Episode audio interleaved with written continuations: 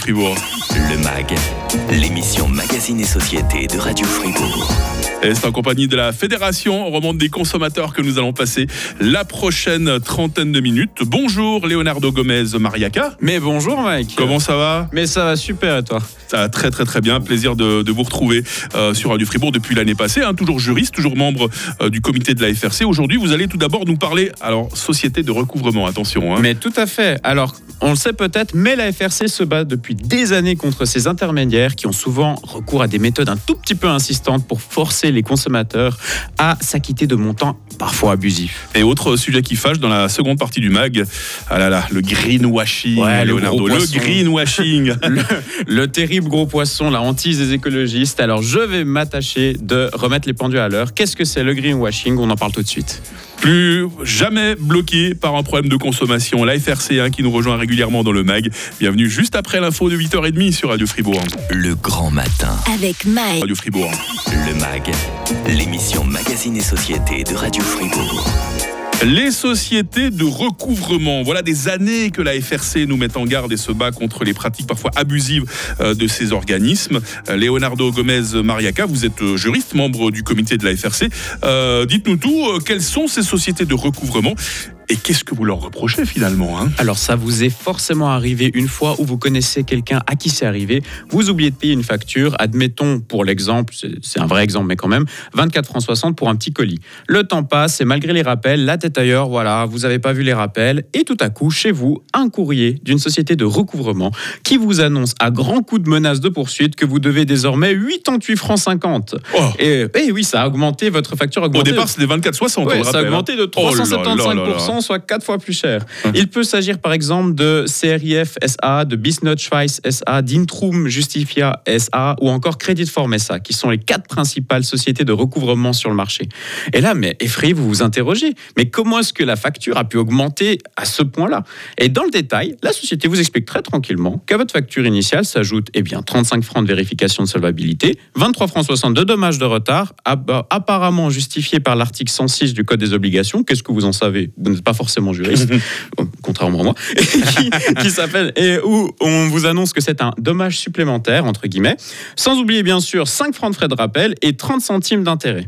Alors la question, mais euh, est-ce que c'est clair Est-ce que c'est bien légal finalement tout ça d'augmenter une facture de x4 Ouais, 375% d'augmentation, on a compté. Alors, J'imagine que c'est c'est pas, légal, Leonardo. Sinon, Non. vous en parleriez pas. hein. Non, sinon je ne serais pas là et bingo, parce que c'est diablement coquin. Cette pratique euh, d'ajouter des frais imaginaires, finalement, elle est malheureusement très courante. J'ai cité quelques exemples juste avant, mais on peut aussi retrouver des petites euh, annotations comme frais de dossier ou frais d'intervention et autres all- allégations un tout petit peu floues. Vous savez pas trop exactement de quoi ils parlent. Et ces allégations, elles coûtent parfois des dizaines de francs. Alors déjà, on va mettre les choses au clair. Tous les, les seules choses que vous devez vraiment payer, c'est la facture initiale et les intérêts de retard qui peuvent être exigés. Tous les autres éléments, ils ne sont pas dus, peu importe le nom qu'ils portent, sauf lorsqu'ils sont indiqués et précisés dans le contrat de vente, et la preuve doit alors être apportée par le créancier. Mhm. Quant aux intérêts, parce qu'il y en a, ça s'appelle des intérêts moratoires, ils sont de 5% par année. L'enjeu ici, c'est de résister à la pression. On est solide. Il est important de vérifier chacun des postes réclamés sans hésiter à contester tout ce qui n'est pas indu. Ce type des courriers s'accompagne souvent de menaces, d'articles de loi infondés ou des petites phrases type c'est le dernier appel avant la mise en poursuite, vous avez intérêt à payer maintenant. Ça, ça fait peur, la Oui, mise en c'est ça poursuite, qui hein. fait peur. et C'est pour ça qu'il faut rester droit. Sachez que c'est relativement ra- rare que ça aille jusqu'aux poursuites, parce que la société de recouvrement doit alors racheter la dette auprès de l'enseigne qui l'a ce qui n'est intéressant pour elle que dans des cas de très grosses créances, très grosses factures finalement. Aussi, même en cas de poursuite, vous pouvez faire opposition et ce sera à la dite société de recouvrement de prouver ses propres frais. Alors on ne panique pas et on reste costaud. Voilà, on essaie de rester calme. Vous êtes là pour nous rassurer, Leonardo, promis. Alors, qu'est-ce qu'il faut faire une fois ce fameux courrier réceptionné de la société de recouvrement? Est-ce qu'il y a une marche à suivre? Ouais, on va aller par étapes. Alors, première chose à faire, vérifier la créance pour voir si elle existe bel et bien. Parce que si vous avez payé une facture au bout du dernier appel et qu'entre-temps l'enseigne a été mandatée, euh, la société de recouvrement a été mandatée, eh bien, il vous faut contester l'ensemble des frais. Si Mm. en revanche, vous devez bien de l'argent, bon voilà, ça peut arriver, euh, vous devez de l'argent à une enseigne, vous payez uniquement le montant de la facture originale et vous, vous ajoutez 5% par année, plus éventuellement les frais de retard dans la mesure où ceux-ci apparaissent clairement dans les conditions générales de vente.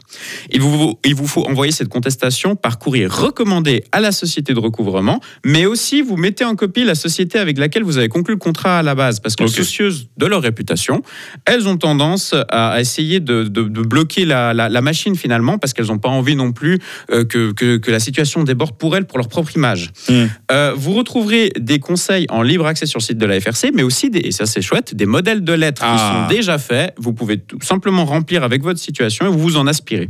Euh, et n'hésitez pas à contacter la FRC si vous avez vraiment des doutes ou des questions, Mhm. parce que je, je suis conscient que cette situation, elle peut être très stressante.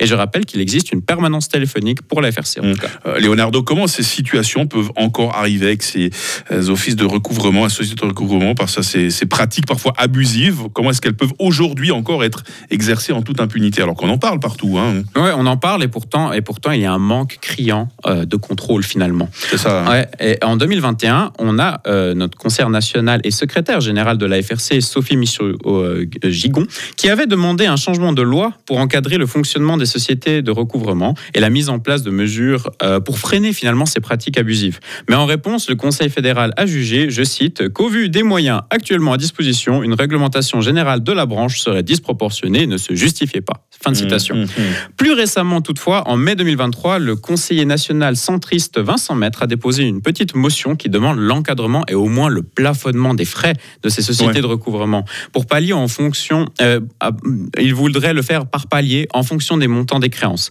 Cette motion, elle a été co-signée par plus de 49 parlementaires de tous les bords politiques et elle représente actuellement la meilleure chance et le meilleur espoir pour arriver à un changement de législation. Donc dans ce cas, euh, Leonardo, on dit affaire à suivre. hein. Affaire à Voilà.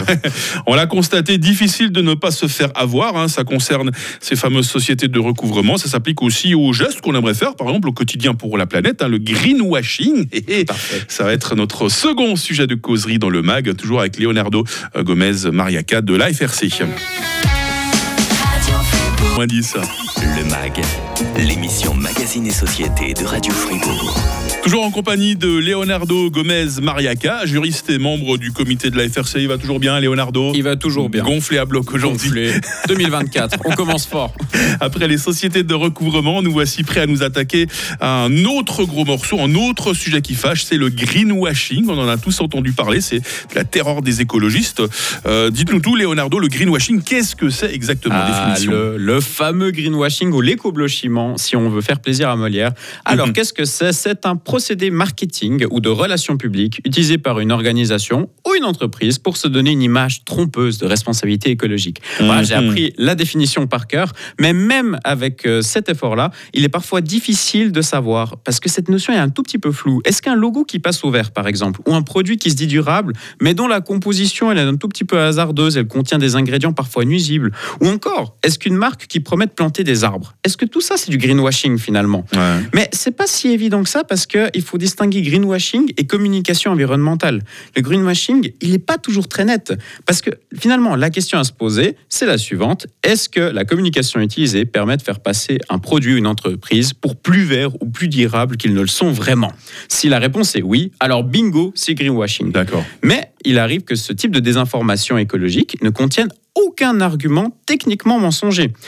Un exemple, si une entreprise promet de planter un arbre pour, un ach- pour, chaque achat d'une paire de chaussures, par exemple, euh, est-ce qu'elle le f- et qu'elle le fait vraiment en plus? Est-ce qu'on doit Mhm. considérer ça, cette entreprise finalement, comme soucieuse de l'environnement? En tout cas, a pose priori, la question. ouais, a priori, il s'agit quand même d'une bonne initiative. hein. Oui, c'est une bonne initiative, mais le problème, c'est que de là en déduire que le- les entreprises éco-responsables, on fait un petit pas rapide quand même.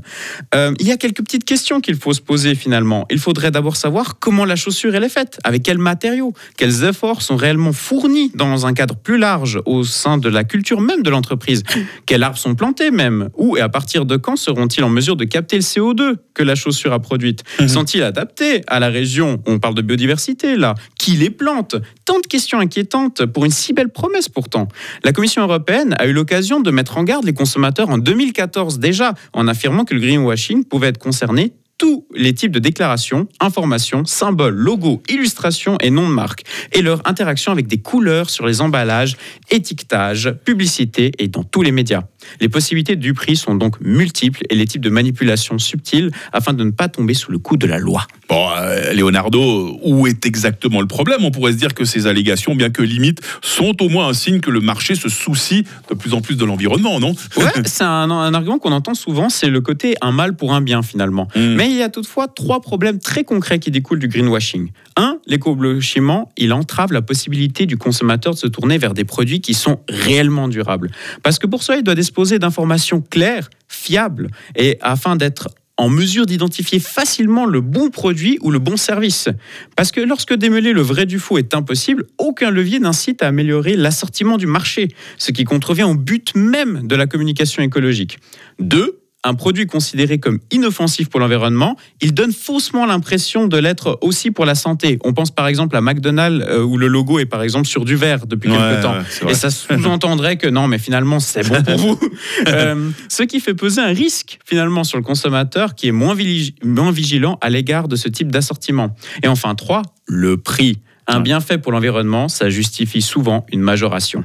Mais si le prix n'a pas, dans les faits, rien de plus que son concurrent, le client se fait tout bonnement avoir. Il y a alors un déséquilibre qui se crée sur le marché et la concurrence ne fonctionne plus correctement. Alors Leonardo, comment différencier pour, pour le consommateur une bonne initiative écologique d'une tentative de greenwashing? Est-ce qu'il y a un moyen comme ça efficace de, les, de bien Alors, les différencier? Il y a des trucs et astuces en tout cas parce que oui, comme je l'ai dit, le greenwashing peut prendre une multitude de formes et même si c'est pas toujours possible de prendre le temps de décrypter chaque produit, chaque allégation rencontrée au cours d'une seule journée, ben le greenwashing il suit heureusement certains codes que l'on peut apprendre à repérer. Un truc tout bête, c'est le classico, la couleur. Si je prends l'exemple de la bouteille d'eau de la marque Valser par exemple, on a affaire à une bouteille en plastique verte avec un design qui renvoie aux alpages de Heidi. Ou alors, comme je l'ai dit avant, le M de McDonald's, normalement jaune sur fond rouge, mais qui est passé depuis 2009 euh, en jaune sur fond vert afin d'afficher- une image un peu plus écologique et bonne pour la santé. Mm. Un autre cas d'école, et ça c'est le deuxième classico, on va dire, payer pour compenser euh, le CO2 ou alors planter des arbres. On Mm. pense par exemple à Shell, Shell quand même, hein, qui propose de payer un peu plus par litre de carburant pour protéger les écosystèmes et atteindre l'objectif zéro émission nette. Mais ça sous-entend ou ça, ça fait rentrer dans la tête du consommateur que rouler permettrait de lutter contre le dérèglement climatique. C'est un peu gros là quand Ouais, même. c'est vrai, c'est vrai. gentiment. Et, on a un exemple le plus spectaculaire finalement et le plus récent, c'est euh, la FIFA qui, suite à une plainte déposée par Avocat pour le climat pour le compte de l'Alliance climatique en novembre 2022, a été condamnée parce qu'elle a, a- elle a assumé des allégations un peu trompeuses, un peu fallacieuses, sous-entendant une neutralité carbone qui, entourant, euh, qui entourait la Coupe du Monde au Qatar. Ah ouais, quand même, hein. tout ça. Ouais, non, quand même. Alors, finalement, finalement, c'est quoi la meilleure technique pour ne pas subir le greenwashing? Eh bien, c'est encore de se renseigner, de demeurer enthousiaste, parce qu'il faut garder cet enthousiasme Bien face sûr. aux initiatives pour un marché plus vert. Ne devenons pas cyniques. Tout à fait. Mais gardons juste ce qu'il faut de méfiance pour ne pas tomber dans la naïveté totale non plus. Le sourire aux lèvres, mais l'œil ouvert en 2024.